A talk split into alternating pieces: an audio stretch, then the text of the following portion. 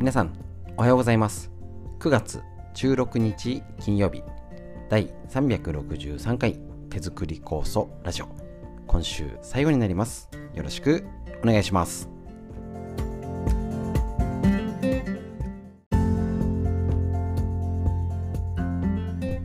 こちら手作り酵素ラジオは埼玉県本庄市にあります芦沢治療院よりお届けしております。私の母親が手作り酵素を始めて35年ほど経ちまして北海道帯広市にあります十勝金星社川村文夫先生にご指導を長年いただいておりまして家族でですね長年構想のみ治療院ということでこちら指導ですね仕込み会だったり勉強会やっております。コロナの影響でお届けの仕方ですね酵素は自分で仕込みましょう。でえーと、初めての方がねこれを聞けば酵素がわかるって内容にはちょっとすいませんなってなくてですね。今作ってる方が酵素を手元にあってもっと活用できる情報こちらをメインに紹介しておりますのでよろしくお願いします、えーと、いつものラインナップフリーでお話しするコーナーに脳のこと大事ですね。みんな知りたい東洋医学の知恵ということでですねしっかりこちらね少しね、作業をしながら、家事をしながらでいいですので、一緒にお勉強していきましょう。本日も今週最後、早いですね。よろしくお願いします。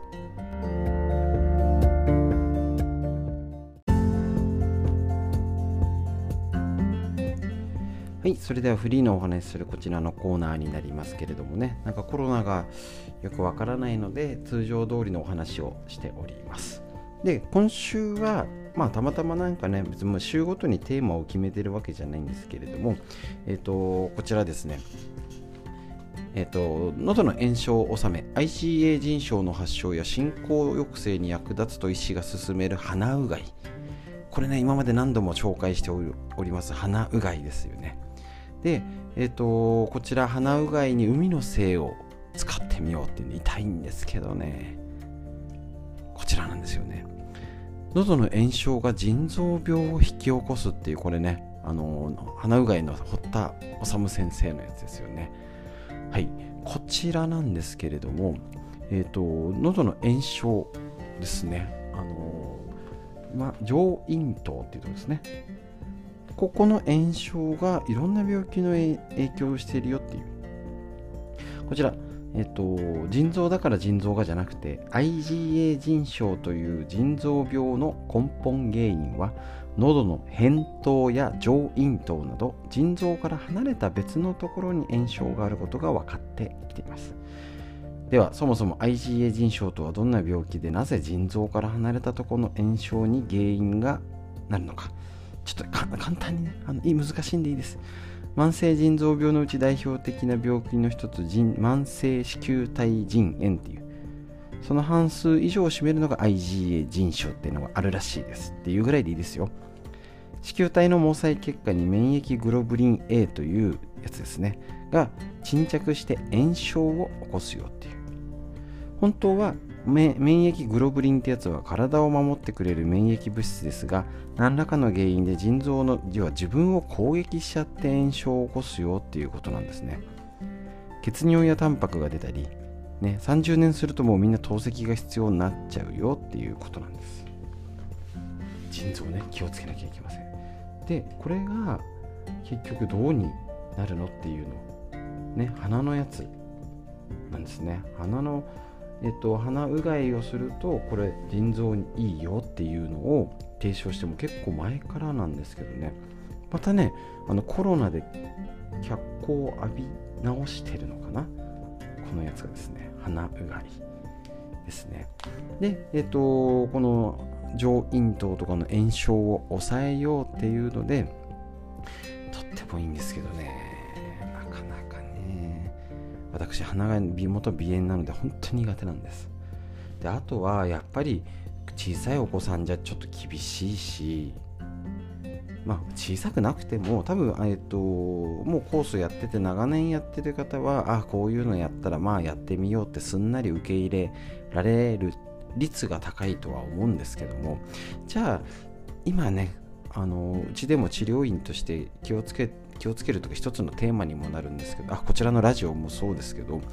今やってる人が長く続くためにはやっぱり息子さん娘さんとかみんなで家族でやれる環境づくりって一つ大事だと思うんですよ。ねママだけ頑張って奥さんだけ頑張って酵素をやって食事気をつけて他は家族何も見向きもしないっていうのはちょっとねあのしょうがない気持ちはわかるんですけどね家族だからねだけどかえってこういう時代になったからこそ家族の強みを生かせるって言ったら、えっと、手作り酵素同じにできるんですよね。息子さん娘さんのお悩みだったり便秘だったり美容だったりにぜひ利用するのにはやっぱりねちょっとこの鼻うがいやったからあなたもしてみなさいよ痛いっていうのは厳しいかと。ましてやお孫ちゃんに押し付けたりはしないでくださいね。結構ね、あのどうしても気持ちが高ぶってこれやるといいわよって押し付けちゃうみたいな感じでお嫁さんとうまくいかないなんてね結構効きますので気をつけましょう。でえー、っとこちらですね。あのだから結局鼻の炎症で直接できなかったら例えば腎臓の影響があったらじゃあ直接腎臓を良くしたら鼻も良くなるんじゃないって関係性として捉えたらまた違ったやり方あるかな。だったり鼻だったら例えば首の位置が悪いんじゃない歪みがあるんじゃないとか。ね、鼻でも鼻のツボとか呼吸器系肺の背景を楽にするとか。ちょっとね周りからの攻め方もあるかもしれないですでそこから腎臓を良くするっていうやり方もできるしいくつかアプローチを知っとくのはいいと思います。ぜひぜひねこういうやり方だったりただね手作り酵素だけじゃなくていろんな食事体にいいよとかっていうものを体にとっておしまいの方が多いんですけどそれがもっとね効果があるとかなんか邪魔してるやつがいるってことですよね。でそれを多分ね昔ね東洋医学ってことでね何にも関係なさそうなところを関係ある感じでなんかねつなげて考えたんでしょうね。是非その知恵を活用して今の皆さん本人や家族の病気に自宅ケアできる知識一緒にお勉強していきましょう。フリーの話以上です。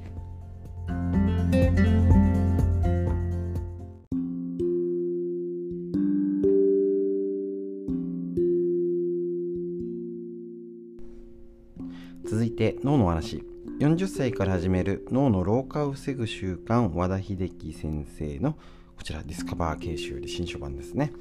こちらで脳の老化を食い止めるということで。ね。なかなかね元気にしっかりねコンピューターが動いてくれないと体はね元気になりませんので。これ人、えーと、今日のテーマが人付き合いを良くする。これもちろんコロナになって難しい面もあるんですけど難しいからとかコロナになったからああこういうところがね大事なところです。人付き合いには気持ちの老化防止おしゃべりしてね。ああそうだよね。私だけじゃないんだ。大変なのはとかね。ああそんなにああなんだみたいなねおしゃべりする。もちろんうつ防止の効果もあります。実際にうつになってしまう人と会うのも億うつになってしまうと人と会うのも億劫になるのですがそうなる前にちょっと危ないなと感じたらあえて人と会って話をするなど人と付き合うことが大切です。な難しいと思うんですけどね。あのうつになる前に危ないなって思えないからなっちゃったりね。いろいろあると思うんですけど。こういう時は気心知れた友人や信頼できる職場の仲間が一番です。気持ちが沈んでいる時家族の前では意外に虚勢を張ったり何でもない顔ですやり過ごしたりしていてもこうした気の置けない知人の前ではポロッと本音が出しやすいものです。そういう相手がいる環境づくりっていうのはある意味テクニックっていうかたまたまの人もいるけどやっぱ意図的にうまく作らなきゃっていうのはあると思いますよね。あるいは何も話さなくてもその心中を相手は知ってか知らずかいつもと同じように朗らかに話をして楽しい食事やお酒も相まってるその場を盛り上げてくれることでしょう。するとあなたは彼は本当にいつも元気だなとそう思うでしょう。彼彼女ね。そうしてそれまで心に影を落としていた悩み事がなんだかバカバカしく思えてきて自分も元気にならなくっちゃと自らを奮い立たせることになるのです。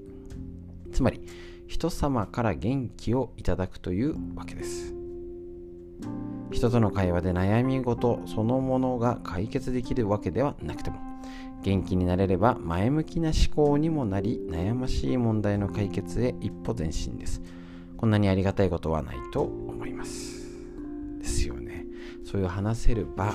を作っておくっていうのも大事だしそういう仲間を近くに置く。ですね。まあ距離距離があって会えなくなっちゃったりとかあったら電話でするとかね。そういうもしもうもうね90になっちゃって作ろうは無理かもしれないですけどまだまだ別に大丈夫だったりだからこそ逆に家族ねもうちょっと言えば喧嘩したのがねあのー、自分も子供も年取ってじゃないけど今今頃になって話したら実はいろいろ喋れるじゃんとかあるかもしれないんですよね。普通だったら親の子あの、ね小言はね通り抜けちゃいますけども。いろいろ状況が違うと思います。この人付き合いを、まあ、よくする見直すね本当に嫌な人はやっぱり会わないようにするっていうのも大事だと思います。ねこういうことが脳に関わっていや余計ボケのねうつの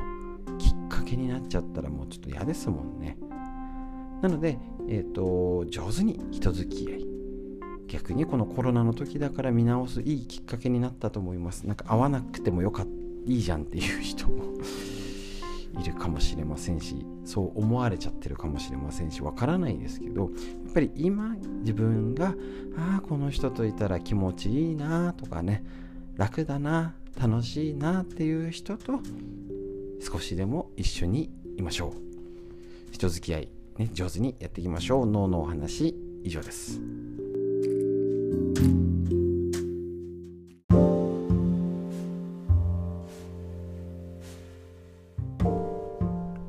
続いてみんな知りたい東洋医学の知恵。毎日漢方ですね。こちらですね。本当にいい本ですよね。緑薬品漢方堂の毎日漢方、ね、心と体をね整えるっていう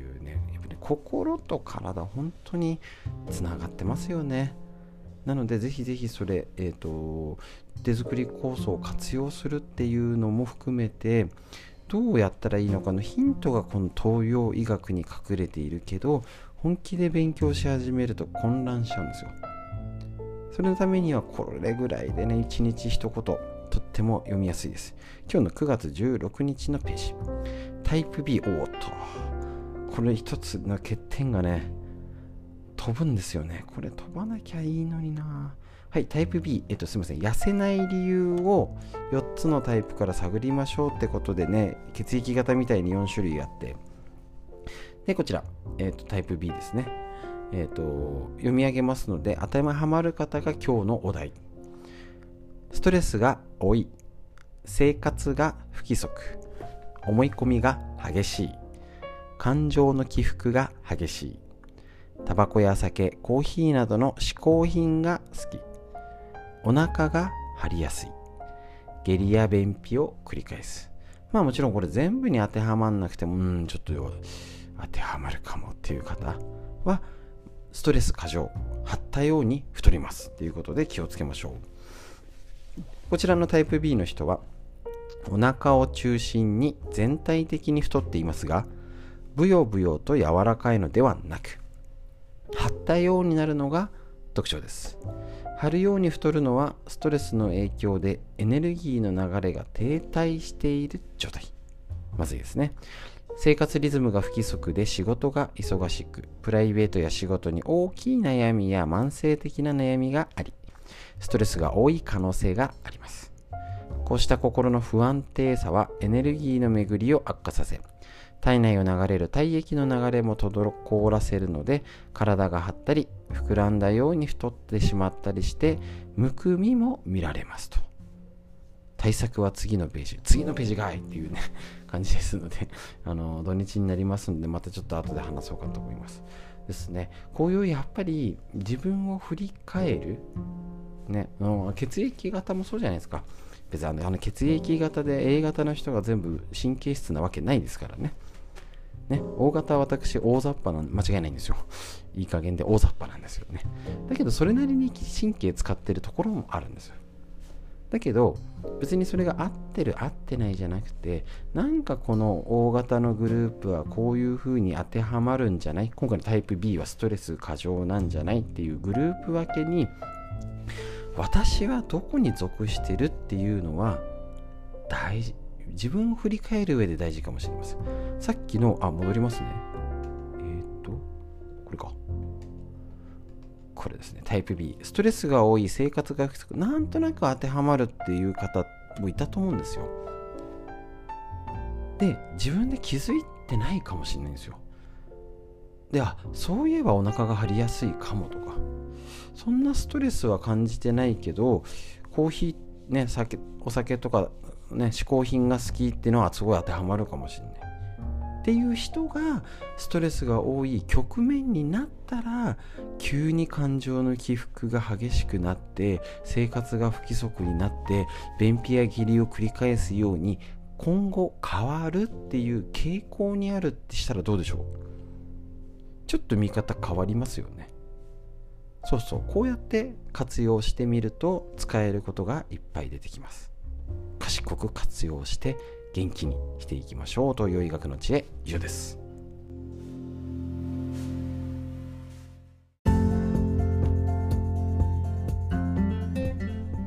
はいということでいかがでしたでしょうか？あっという間に1週間が終わっちゃいますね。はい。なんか台風が近づいてなんか本州直撃みたいなことになってます。ぜひ皆さんお住まいの地域の天気予報よくチェックしてください。ね、あの家の周りの飛ばされるものだったり、えー、っとですね、河川の氾濫、今だとどれぐらい雨降って川が増水しているよっていうのがインターネットでチェックできます。また、ね、あの、雨が降る時間帯、風が吹く時間帯っていうのも刻々と変わると思いますけれども、チェックしていただいて、出かける用事はなるべく済ませて、家にいましょう。なので、家にいる。ように上手に、あのー、ストレッチしたり、ね、あの片足立ちしたり家で、ね、外出るの諦めて家で何かしようかなって考えると楽しくなりますのでぜひ工夫して楽しくお過ごしください。それでははい天井を見上げて空を見上げてどんな雲どんな空でしょうか。目線の空じゃないですよ。なるべく上を見ましょう。息吸って吐いてふー。肩を回して胸を張って息吸ってはいです。素敵な一日が始まりました。皆さんにとってより良い一日により良い週末になりますように。本日も最後までお聴きくださいましてありがとうございました。